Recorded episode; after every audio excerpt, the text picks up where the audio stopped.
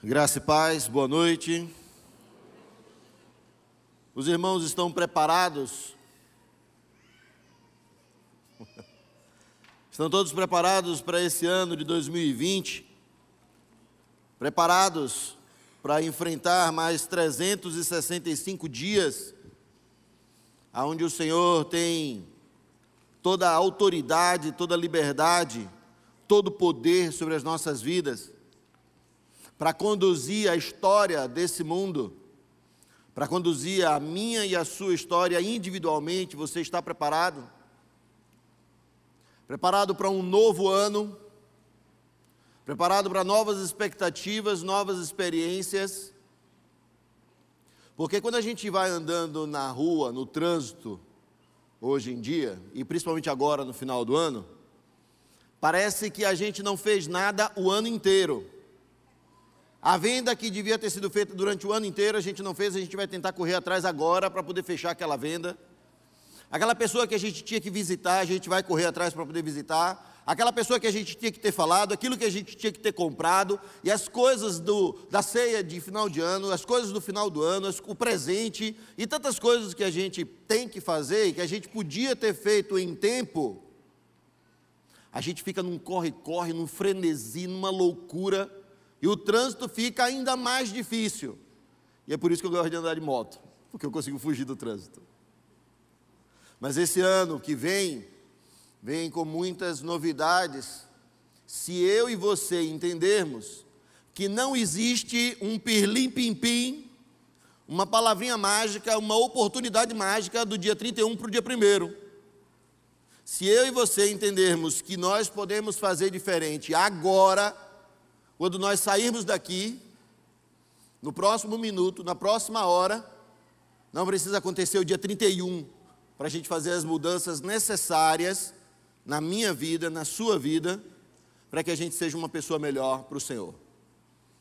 Nós precisamos nos preparar, nós precisamos estar preparados. Nunca vamos estar prontos, nunca vamos estar prontos.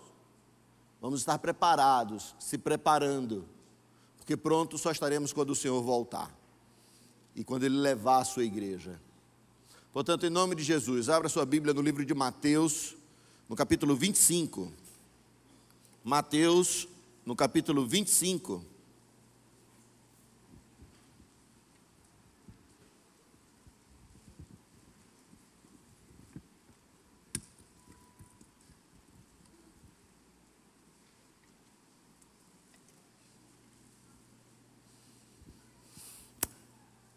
Mateus no capítulo 25, a partir do verso 1. A parábola das dez virgens. Então o reino dos céus será semelhante a dez virgens que, pegando as suas lamparinas, saíram a encontrar-se com o noivo. Cinco delas eram imprudentes e cinco eram prudentes. As imprudentes, ao pegar as suas lamparinas, não levaram óleo consigo. Mas as prudentes, além das lamparinas, levaram óleo nas vasilhas. E como o noivo estava demorando, todas ficaram sonolentas e adormeceram. Mas à meia-noite ouviu-se um grito: Eis o noivo! Saiam ao encontro dele. Então todas aquelas virgens se levantaram e prepararam as suas lamparinas. E as imprudentes disseram às prudentes: Dê-nos um pouco do óleo que vocês trouxeram, porque as nossas lamparinas estão se apagando. Mas as prudentes responderam: Não, porque então vai faltar tanto para nós como para vocês. Vão aos que o vendem e o comprem o óleo para vocês. E saindo elas para comprar, chegaram, chegou o noivo, e as que estavam preparadas entraram com ele para a festa do casamento e fechou-se a porta. Mais tarde, chegaram as virgens imprudentes, dizendo: Senhor, Senhor, abra a porta para nós. Mas o noivo respondeu: Em verdade lhes digo que não as conheço. Portanto, vigiem, porque vocês não sabem o dia nem a hora. Soberano Deus, a tua palavra ela é viva E nós carecemos, Pai, da intervenção do Senhor sobre as nossas vidas, por meio da tua palavra, para que a gente compreenda qual é a boa, agradável e perfeita vontade do Senhor para as nossas vidas. Clamamos, ó Deus, invocando o nome de Jesus Cristo nessa hora, para que o Senhor tenha toda a liberdade, toda a autoridade sobre as nossas vidas, para que a palavra do Senhor nos amolde e ajuste o nosso caráter segundo a vontade do Senhor, para a glória do Senhor mesmo e em nome de Jesus.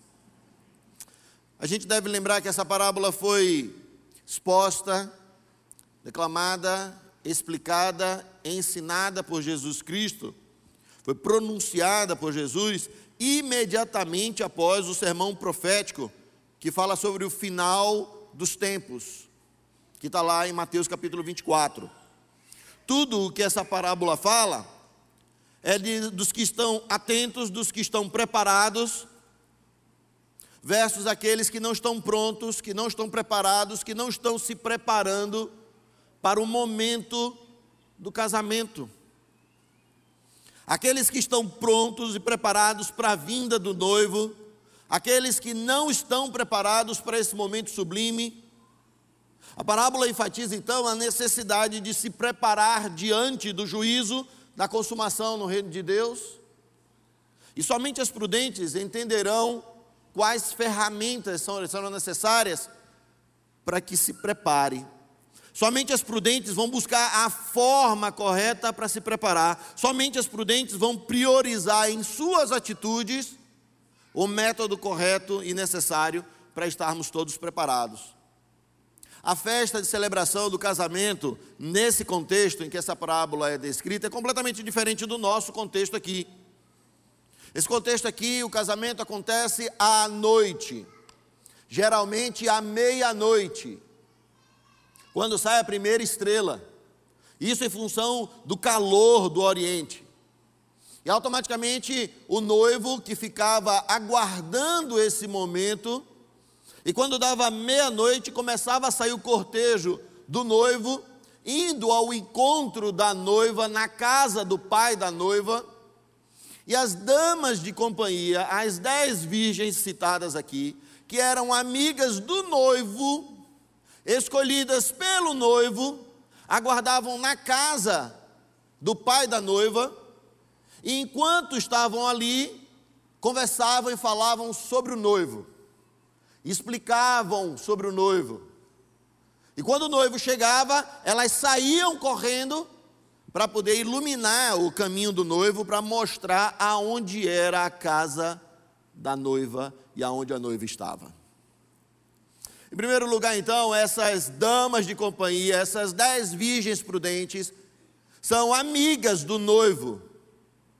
E a primeira coisa que eu quero falar e quero lembrar, enfatizar e falar sobre o que o texto nos ensina, é de que nós precisamos nos preparar, a igreja precisa se preparar, sendo amigo do noivo.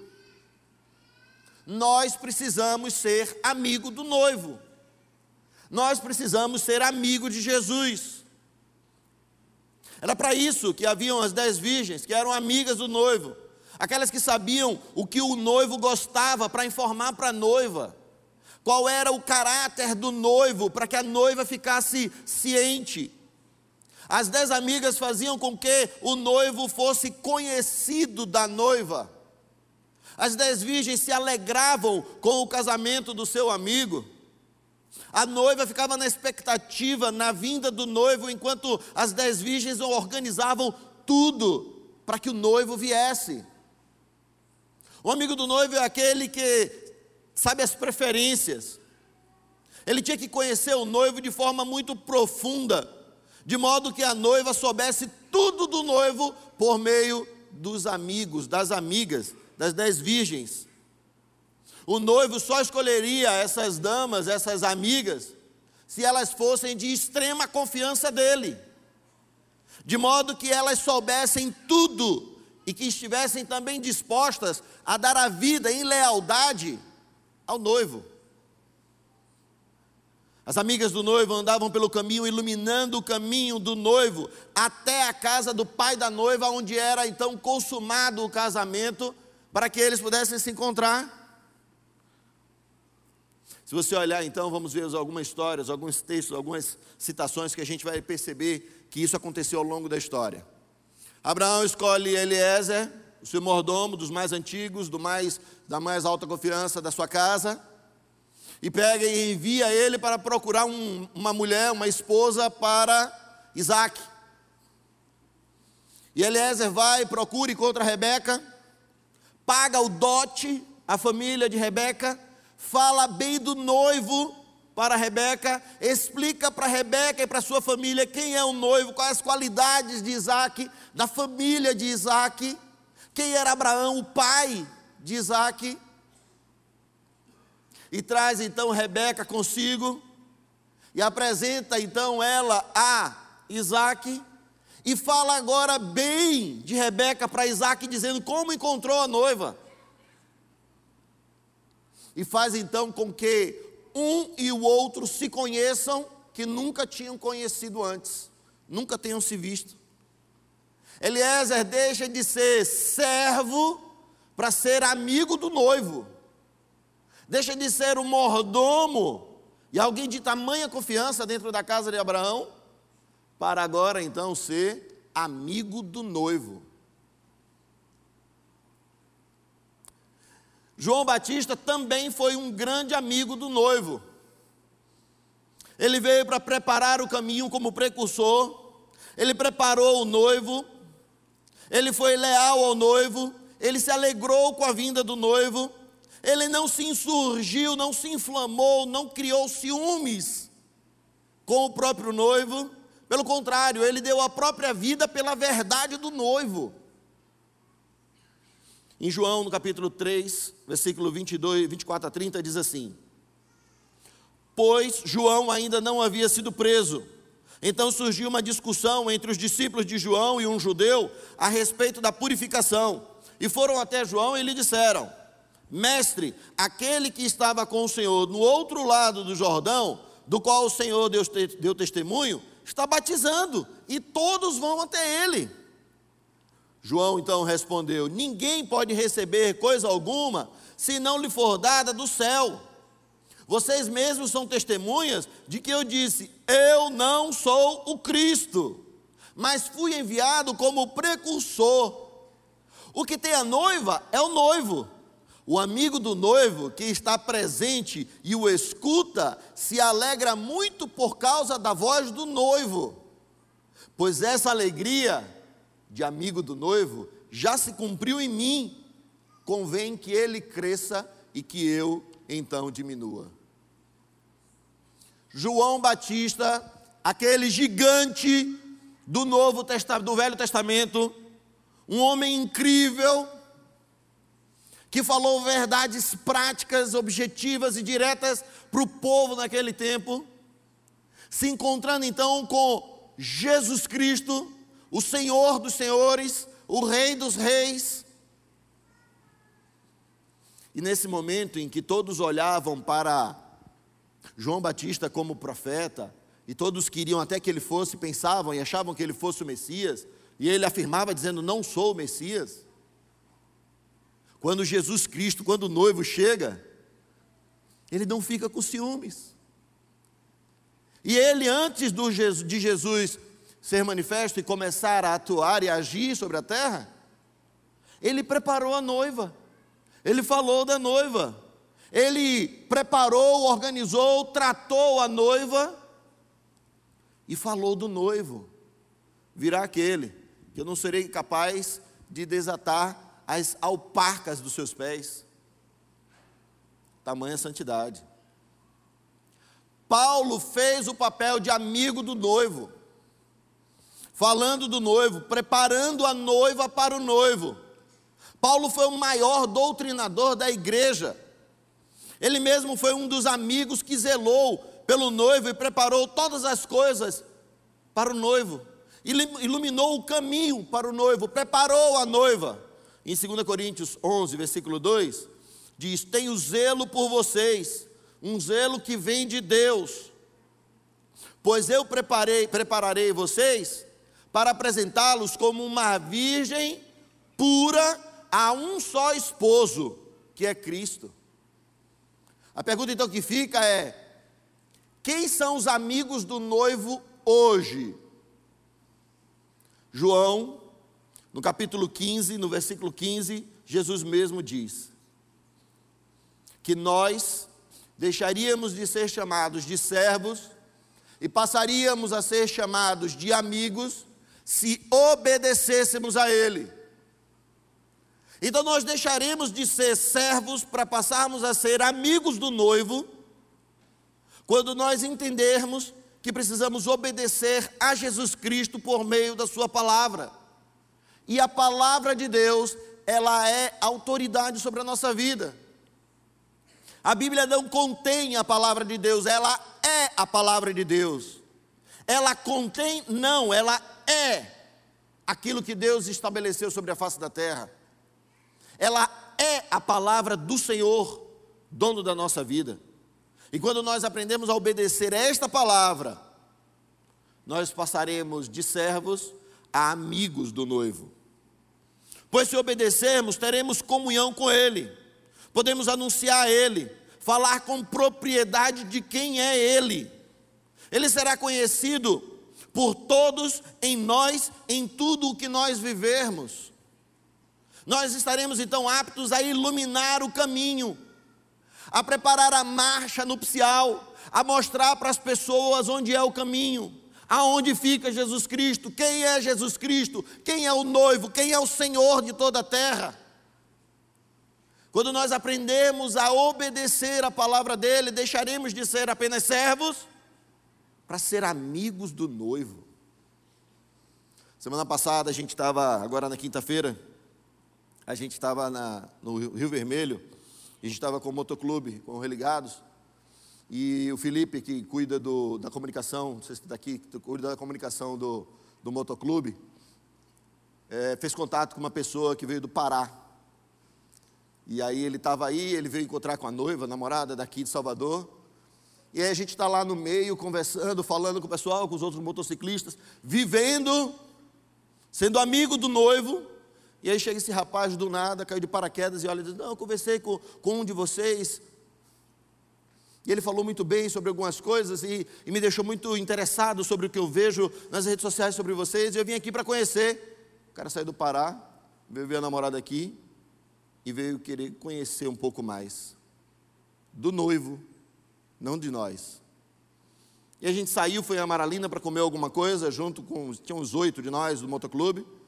E daqui a pouco mais dois que não são desse contexto religioso também se encontraram e disseram assim, eu posso ir com vocês? Pode. E aí foram juntos com a gente no, no motoclube, junto com o motoclube ali para Maralina, e comemos juntos todo mundo, e sentamos na mesa, e estamos todos conversando e dando risada, aquela coisa de crente, todo mundo comendo, bebendo, brincando, dando risada, e a gente ora pelo alimento, e orando ali, aí daqui a pouco um rapaz, um desses outros dois que estavam com a gente, chega e pergunta assim, vocês são crentes? E a gente, somos, somos sim. E ele falou assim: Eu sou desviado. E eu digo: Que ótimo, que maravilha. É para isso que o motoclube está ali para mostrar quem é o noivo, para ser amigo do noivo, para mostrar iluminando o caminho para o noivo. A gente precisa usar todos os momentos em que Deus oportuniza a nós para falar do noivo. A gente tem ficado tacanho, a gente tem se escondido, a gente não tem mais falado quem é o noivo. E quando eu digo isso, não estou falando necessariamente de você pegar um banquinho, ir para a Praça da Sé, subir e gritar: Eis que o noivo vem. Se Deus colocar no seu coração, vá. Mas não é isso que eu estou falando somente. É através da sua vida, é através das suas atitudes, é através do seu dia a dia, é lá na repartição pública onde você trabalha, é dentro do, da, da sua empresa onde você é profissional, onde você trabalha, onde você é chefe, onde você é só empregado, onde você está ali desenvolvendo uma atividade, em todo lugar. Nós somos amigos do noivo e precisamos iluminar o caminho para o noivo. O que quer que você faça, quer comais, quer bebais, quer façais qualquer outra coisa, faça para a glória de Deus. Segundo lugar, a igreja precisa se preparar como amigo do noivo para guardar o azeite, para guardar o óleo. Versículo 3 diz assim: as imprudentes, ao pegar as suas lamparinas, não levaram consigo o óleo. Mas as prudentes, além das lamparinas, levaram óleo nas vasilhas. E como o noivo está demorando, todas estava demorando, todas ficaram sonolentas e adormeceram. Mas à meia-noite ouviu-se um grito: Eis que o noivo vem, saiam ao encontro dele. Então todas as virgens se levantaram e se prepararam com as suas lamparinas. E as prudentes disseram às imprudentes: Deem-nos um pouco do óleo que vocês trouxeram, porque as nossas lamparinas estão se apagando. Mas as prudentes responderam: Não, porque então vai faltar tanto para nós quanto para vocês. Vão os que vendem e comprem óleos para vocês. As dez virgens eram responsáveis por iluminar o caminho do noivo. As lamparinas, então, que elas andavam eram lâmpadas menores do que as lâmpadas que usava-se dentro de casa. As lâmpadas de dentro de casa eram lâmpadas maiores que tinham um recipiente maior e que podia armazenar uma quantidade de óleo maior e que durava mais tempo naturalmente. Essas lamparinas eram menores e que ficavam presas na ponta de uma clava, na, na, na, na ponta de um pedaço de madeira, de tora, fazendo tipo uma clava, e que elas seguravam distantes para poder iluminar o caminho do noivo. Então, por conta dessa lamparina ser menor, elas precisavam levar consigo um óleo reserva, mas as imprudentes não levavam. As imprudentes tinham apenas o óleo das suas próprias lâmpadas. E quando acabavam, ficava pedindo as outras. O óleo servia para mostrar o caminho. O óleo era um artefato importante, necessário, para que fosse preservado, preparado, organizado, reservado por essas virgens para que pudesse iluminar o caminho do noivo, para revelar o noivo, para mostrar ao noivo aonde está a sua noiva, para mostrar o caminho um do outro, para apresentar um ao outro, porque nós precisamos a todo tempo mostrar quem é o noivo para todas as pessoas. E só através da quantidade de óleo que a gente tem reservado dentro da botija é que a gente vai poder saber exatamente como apresentar quem é esse Deus, esse noivo. Como então a gente pode reservar óleo?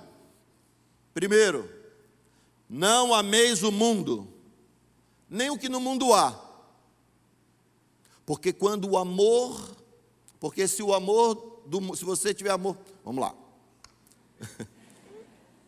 Não amem o mundo, nem o que no mundo há. Porque se alguém amar o mundo, o amor do Pai não está nele. A primeira coisa que a gente precisa então é não amar o mundo, é uma forma da gente reservar óleo.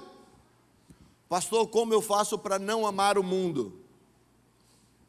A primeira coisa que a gente precisa aprender é que talvez as novelas de antigamente se transformaram as séries de hoje em dia. Eu não tenho nada contra quem assiste novela e quem assiste série, tá? Mas é bom a gente fazer uma ressalva. As novelas fazem a gente ficar preso, eu não, que eu não assisto, mas fazem as pessoas ficar presas à realidade que não é sua, mas a realidade dos outros. Faz você viver muito mais a vida do outro do que a vida sua. As séries então fazem do mesmo jeito, e aí eu vou pensar algumas séries aqui agora, e alguns jovens depois vão querer me tacar pedra. Por favor, tenha misericórdia de mim. La Casa de Papel. Tem hora que o povo está assistindo, daqui a pouco o povo está torcendo para o ladrão conseguir roubar o banco.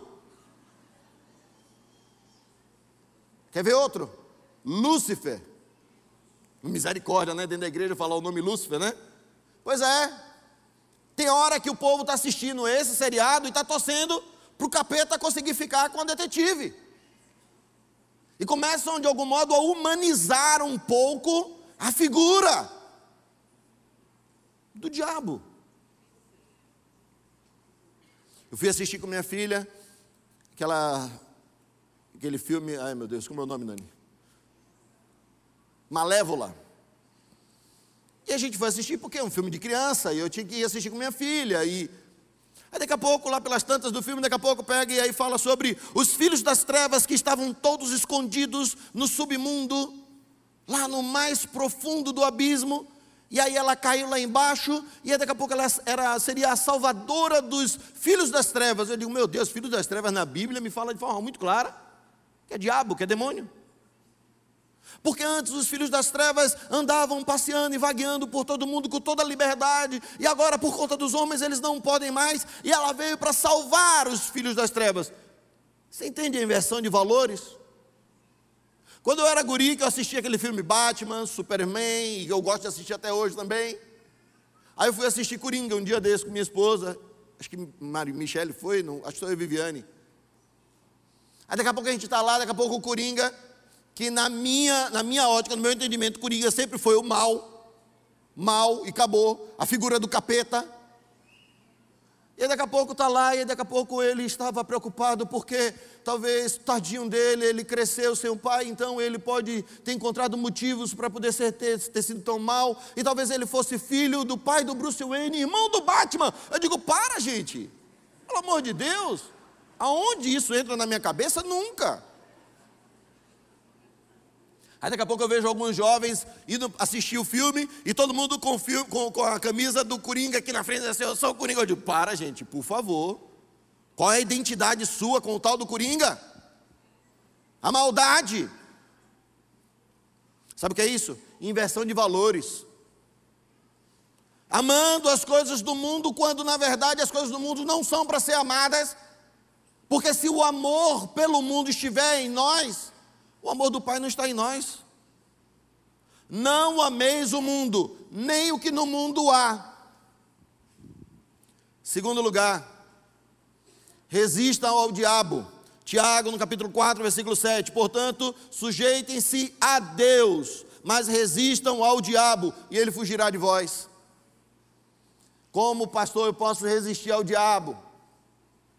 Parando de mentir, fofoca, contenda, divisão, maledicência.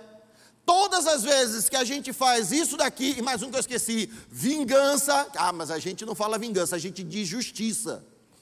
Né? A gente diz, não, eu não quero me vingar, eu quero só ser justo.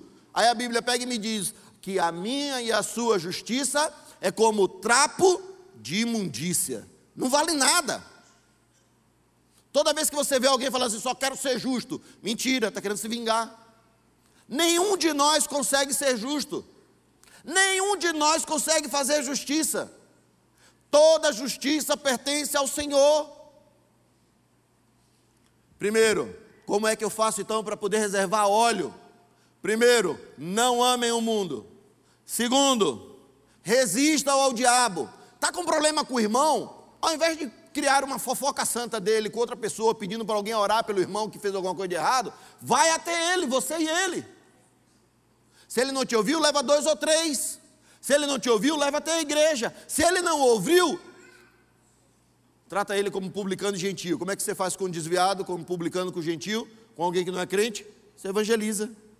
Você ama, você cuida, você trata, com a devida limitação e respeito de que ele não faz parte do mesmo reino que você. Não amem o mundo, resistam ao diabo, e terceiro lugar, terceira forma de reservar óleo, fuja da aparência do mal. 1 Tessalonicenses capítulo 5, versículo 22. Abstenham-se de toda forma do mal. O problema do mal é que muitas vezes o mal somos nós mesmos. É o nosso desejo mal que procede do coração, como Tiago fala, que cria todas as contendas, todas as rixas, todas as guerras, todos os problemas. O desejo mal do coração que cria todas as situações. Quer reservar óleo, então, para iluminar o caminho do noivo, para mostrar quem é o noivo, para mostrar o cortejo nupcial do noivo. Então reserve óleo, não amando o mundo, resistindo ao diabo e fugindo da aparência do mal. Terceiro e último, a igreja precisa se preparar, sendo amigo do noivo, guardando óleo reserva, mas a igreja também precisa se preparar para a volta do noivo.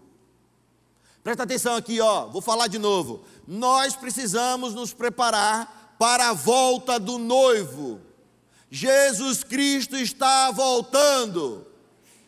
E ele, se está demorando ou não, depende do quanto eu e você estamos ansiosos ou dependentes de nós mesmos. Ele virá no tempo dele e ele disse: Não cabe a mim nem a você determinar tempo. Então, por favor, não me diga tempo. Mas saiba que ele virá. E se eu e você morrermos agora, como diz Hebreus 9, 27, ao homem está destinado a morrer apenas uma vez. E quando abrir os seus olhos está diante de Deus e do seu juízo, quando nós morrermos, se nós morrermos agora, ele acabou de voltar para mim e para você. Versículo 10 diz assim: E saindo elas, para comprar, chegou o noivo. E as que estavam preparadas entraram com ele para a festa do casamento e fechou a porta. Mais tarde chegavam, chegaram as virgens imprudentes dizendo: Senhor, Senhor, abra a porta para nós. Mas o noivo respondeu: Em verdade lhes digo que não as conheço. Portanto, vigiem, porque não sabem nem o dia e nem a hora. A igreja desse, nessa parábola não é explícita. A igreja nessa parábola não é colocada em evidência. Em evidência aqui vem o noivo, em evidência aqui estão as cinco prudentes e as cinco imprudentes, que são as damas de companhia, os amigos do noivo. Aqui está em evidência o eis que o noivo vem, o anúncio. Essas cinco prudentes e as cinco prudentes são individualmente cada um de nós, crentes da igreja de Jesus Cristo, que estamos ou não preparados. As cinco prudentes e as cinco imprudentes estão aqui dentro da igreja. Sabe o que esse texto me traz um temor muito grande? Metade, 50% está preparado, 50% não está.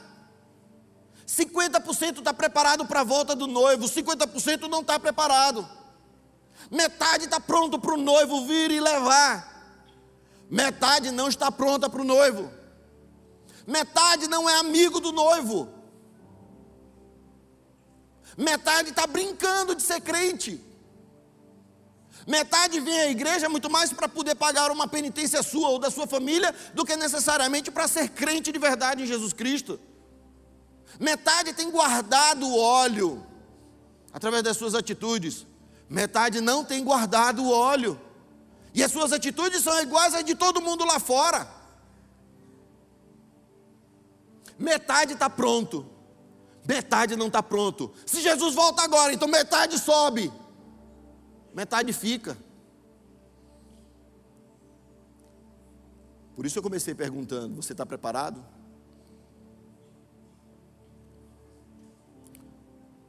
Porque o próprio Jesus Cristo disse lá em Apocalipse 3,10: Eis que venho sem demora, conserve o que tem, para que ninguém tome a sua coroa.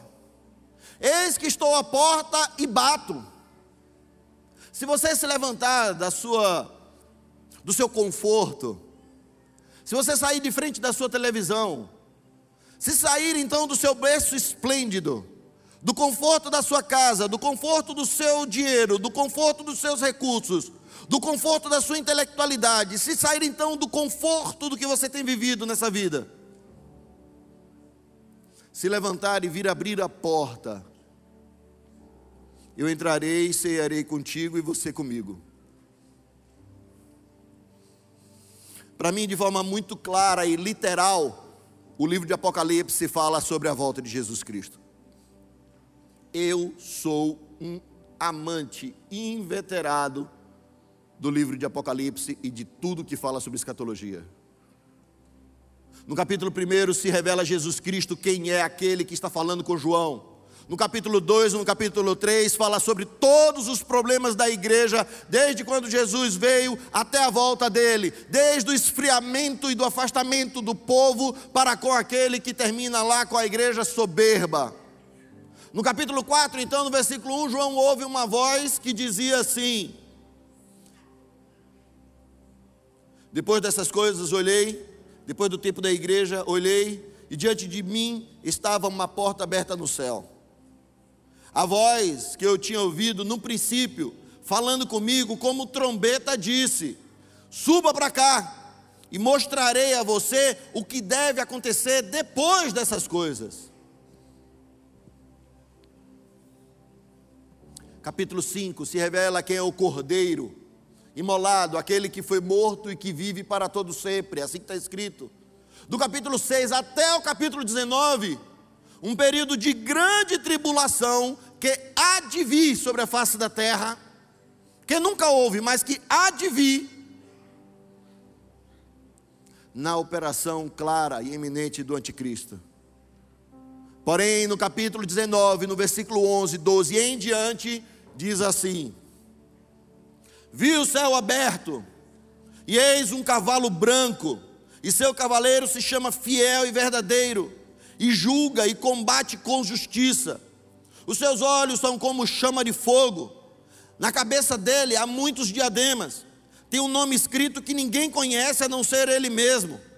Está vestido com um manto encharcado de sangue, e o seu nome é Verbo de Deus, Palavra de Deus. Os exércitos dos céus o seguiam, montados em cavalos brancos e vestidos de linho finíssimo, branco e puro. Da sua boca saía uma espada afiada, para com ela ferir as nações. Ele mesmo as regerá com cetro de ferro, e ele mesmo é o que pisa o lagar do vinho do furor da ira do Deus Todo-Poderoso. No seu manto e na sua coxa está escrito um nome: Rei dos Reis e Senhor dos senhores. Esse é Jesus Cristo, voltando com a sua igreja. Não é anjo voltando com Jesus voltado em cavalo branco. A Bíblia, quando fala sobre anjo, fala sobre aqueles quatro seres viventes que estavam ao redor do trono, que não tinha forma, um com cara de águia, um com cara de leão, um com cara de boi. E cada um desses seres viventes que faziam então a ideia, a figura do anjo, Anjo não se veste de linho puro, fino e branco. Isso significa santidade. E esse povo, então, esse exército do céu, que desce com Jesus montado em cavalo branco, significando vitória, é a igreja gloriosa que foi arrebatada, levada e que está voltando com ele. São as, a metade, os cinco, as cinco prudentes, que estavam preparadas e que subiram com ele. E Paulo completa então dizendo em 1 Coríntios 15: Eis que eu digo a vocês um mistério, esse, um mistério.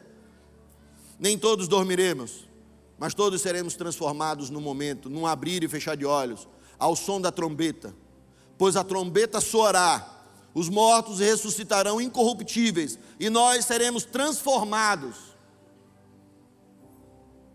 Todas as vezes que eu me pego preocupado, ansiando pela volta de Jesus Cristo, ou preocupado com as coisas desse mundo, que tem me tirado a paz. Eu lembro desse texto que não me sai da memória. João, no capítulo 14, versículo de 1 a 3. Não se turbe o vosso coração. Credes em Deus e crede também em mim. Na casa de meu pai há muitas moradas. Se não fosse assim, eu não vos teria dito Vou preparar-vos o lugar e voltarei para buscar-vos e levar-vos para mim mesmo. E onde eu estiver, vós também estareis comigo. Porque eu sou o caminho, a verdade e a vida. Ninguém vem ao Pai senão por mim.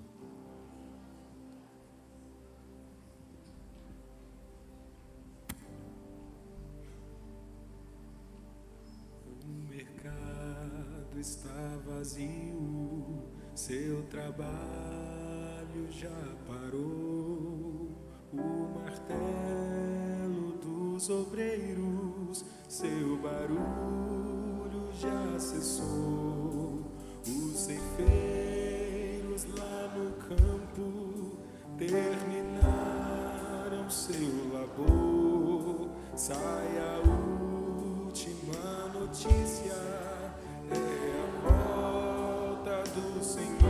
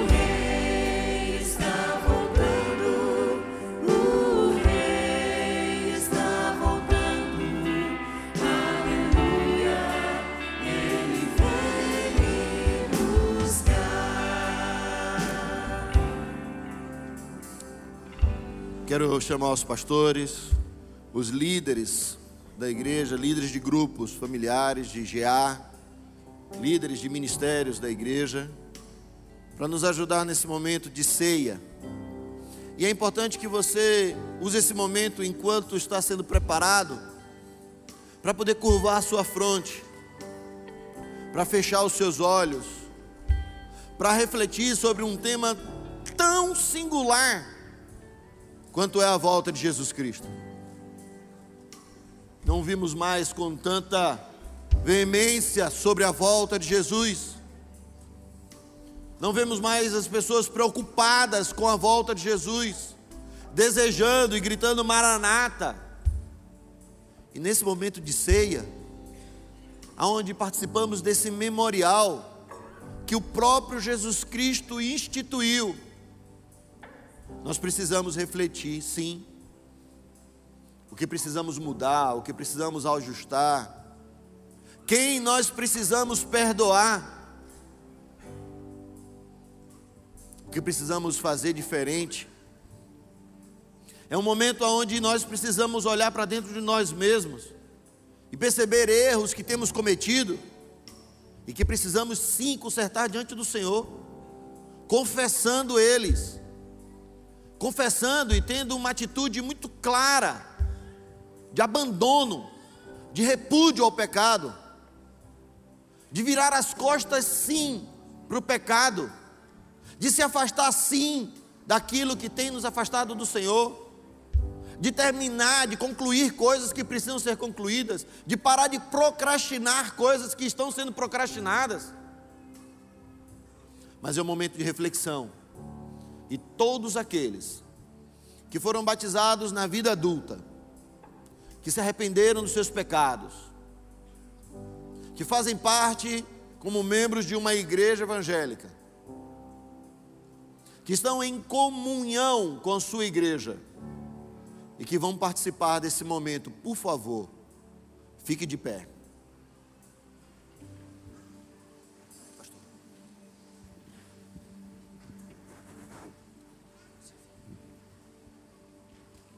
Amém. Graças a Deus, irmãos, por tudo que nós temos ouvido aqui nesta noite.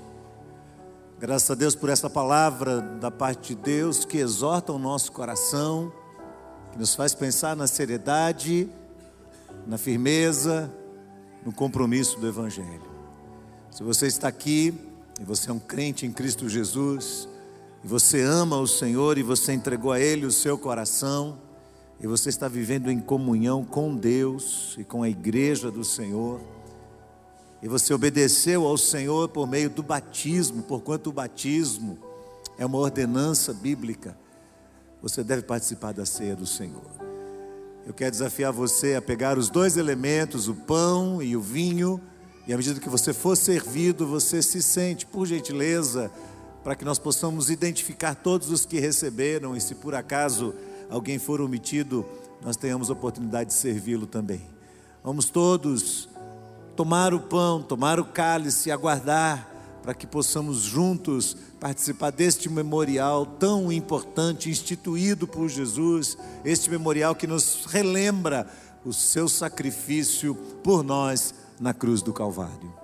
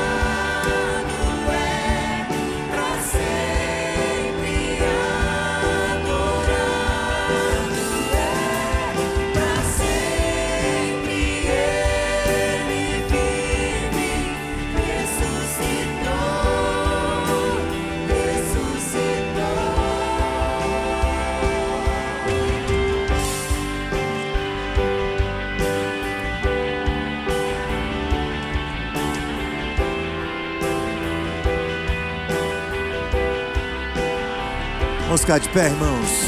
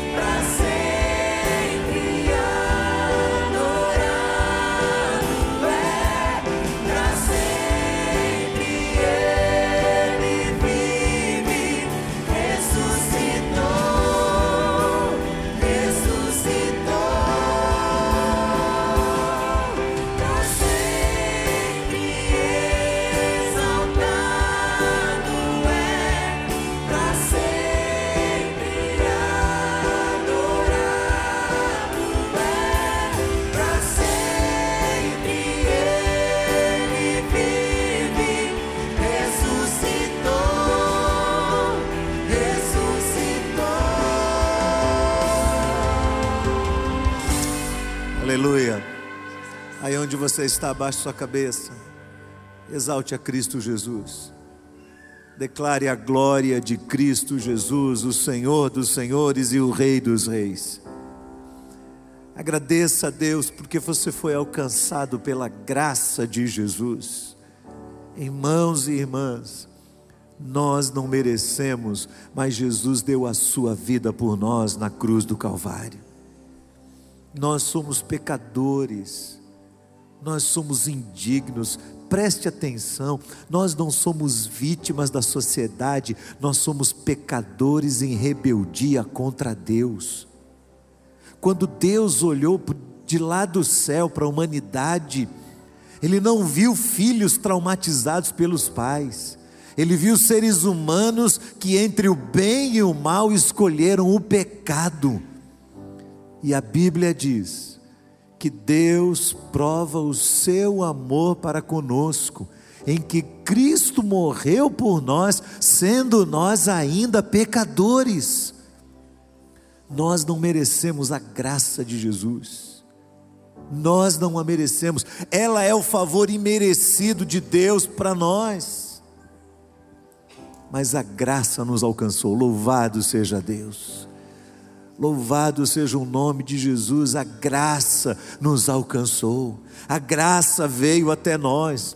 Não fomos nós que fomos a Cristo Jesus, foi Ele que veio na nossa direção, Ele foi na sua direção. Você estava no mar de lama e Jesus Cristo foi e alcançou você com Sua graça. Por isso, exalte ao Senhor nesse momento e diga muito obrigado, Senhor. Obrigado pelo teu corpo ferido na cruz, obrigado pelo teu sangue que me purifica de todo pecado. Irmãos, a graça nos faz lembrar também que nós somos peregrinos numa terra estranha. A graça de Jesus não nos torna liberais em relação ao pecado, não nos torna relativistas. A sociedade que nós estamos vivendo é a sociedade do cinismo e da indiferença. As pessoas estão ao redor de nós o tempo todo, desdenhando da graça de Jesus, desdenhando do nome de Cristo, que é o Rei dos Reis e o Senhor dos Senhores. As pessoas não acreditam na majestade de Jesus, elas estão brincando, elas estão se divertindo, elas estão zombando do nome de Jesus. E antes que você pense qualquer coisa, e antes que o ministério público se manifeste para defender o Cristo dos cristãos, lembre-se que Ele é o Senhor dos Senhores. Ele não precisa ser defendido, aliás, Ele não precisa de nenhum de nós. Ele é Deus suficiente. Ele é Deus majestoso, Ele é Deus soberano acima de tudo e de todos. E a Bíblia diz que diante dele todo joelho se dobrará e toda língua, toda língua, mesmo a língua daquela pessoa mais refratária e mais incrédula que você já conheceu em toda a sua vida, toda língua vai declarar que Ele é o Senhor para a glória de Deus Pai. E na nossa peregrinação neste mundo, nós somos exortados a viver em santidade diante dEle. Santidade não é perfeição. É claro, entenda isso, por favor.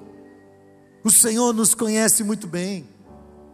O Senhor nos conhece por dentro, Ele conhece a nossa natureza. A Bíblia diz que Ele sabe que nós somos pó.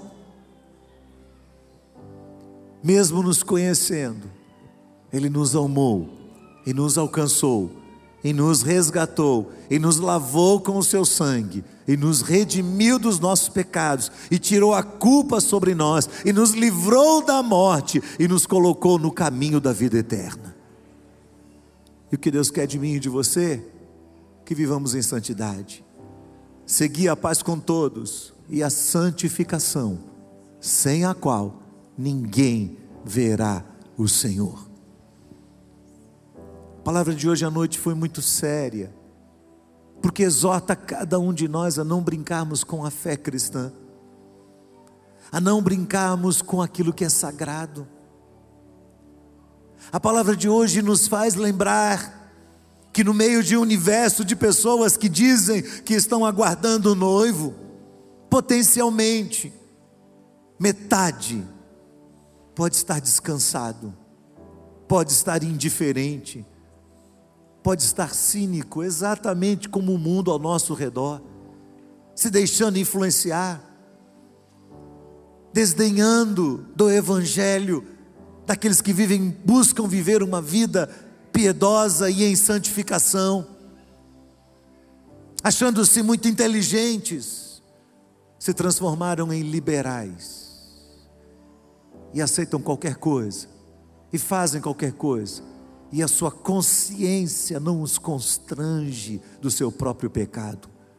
Oh, irmãos queridos, que nesta noite impulsionados, encorajados e constrangidos pela palavra de Deus, todos nós que aqui estamos, possamos tomar a decisão de viver em santidade na presença do Senhor. E o terceiro grande fundamento do Evangelho é a certeza da vida eterna, é a esperança de que quando o Senhor voltar, nós estaremos com Ele. Enquanto comiam, Jesus tomou um pão e, abençoando, partiu, deu aos discípulos e disse: Tomem, comam, isto é meu corpo. E a seguir, Jesus pegou um cálice e, tendo dado graças, deu aos discípulos, dizendo: Bebam todos dele, porque isto é o meu sangue, o sangue da aliança, derramado em favor de muitos para a remissão de pecados. E olha a promessa do Senhor. E digo a vocês, que desde esta hora em diante, nunca mais beberei deste fruto da videira, até aquele dia em que eu beberei com vocês vinho novo no reino de meu Pai. Haverá um dia em que nós estaremos todos diante do Cordeiro Santo de Deus. E quem estará ministrando a ceia do Senhor será Jesus Cristo. Você está preparado para isso? Você está convicto da sua fé? Você está vivendo em santidade? Você está vivendo pela graça? Vamos agradecer ao Senhor o pão, que simboliza o corpo de Jesus, o corpo que foi ferido, o corpo que foi pisado pelas nossas iniquidades. Bendito seja o teu nome, Senhor Jesus. Bendito seja, Senhor, o Senhor que foi ferido na cruz do Calvário por cada um de nós.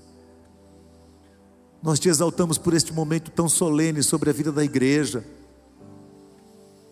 Reconhecemos que não é um momento qualquer, Senhor.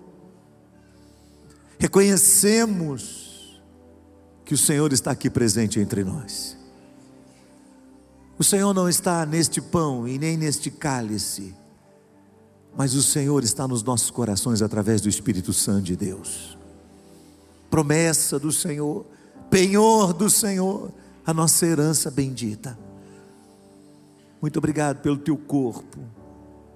Obrigado porque o Senhor tomou na cruz do Calvário os nossos pecados e por meio do teu sacrifício nos resgatou por amor para o Senhor e para a tua glória. Vamos comer todos juntos, irmãos.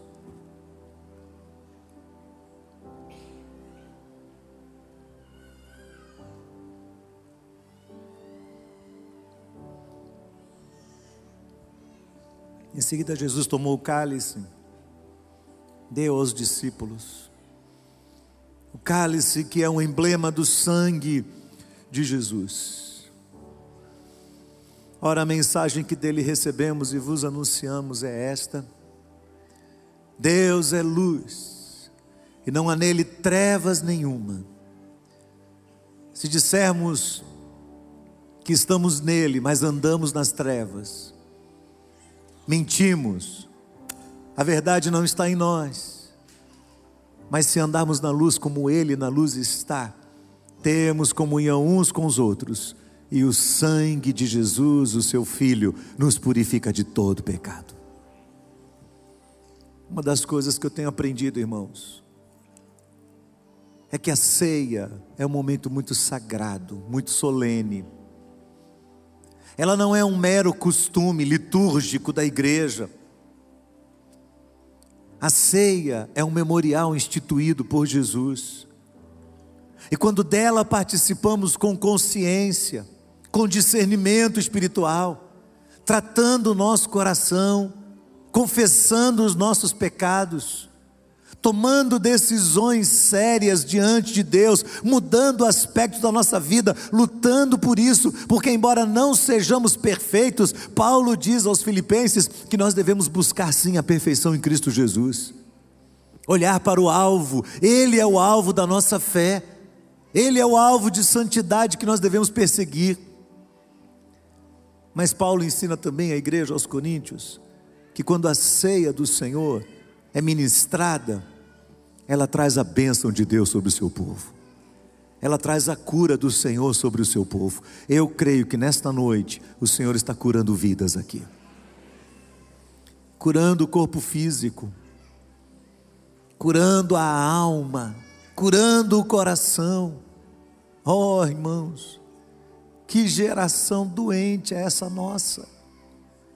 Quantos pais têm chorado porque veem seus filhos completamente desequilibrados emocionalmente. Urge sobre a igreja um avivamento, um resgate e um derramar do óleo sagrado de Deus. Que traga cura ao nosso povo, traga cura aos filhos, que traga cura aos jovens, aos adolescentes, às mulheres, aos homens, ao povo de Deus. Paulo ensina a igreja aos coríntios que o fato de participarem da ceia do Senhor de uma forma indiferente, relaxada, fez com que muitos estivessem adoecidos e muitos tivessem perdido a sua própria vida. Por isso eu posso dizer com toda tranquilidade, nesta noite, quando participamos da ceia do Senhor com consciência, o Senhor traz cura sobre nós. Eu creio nisso. Eu creio nisso. O sangue de Jesus, o seu Filho, nos purifica de todo o pecado. Se confessarmos os nossos pecados, Ele é fiel e justo para nos perdoar os pecados e nos purificar de toda injustiça. Vamos tomar todos juntos o cálice.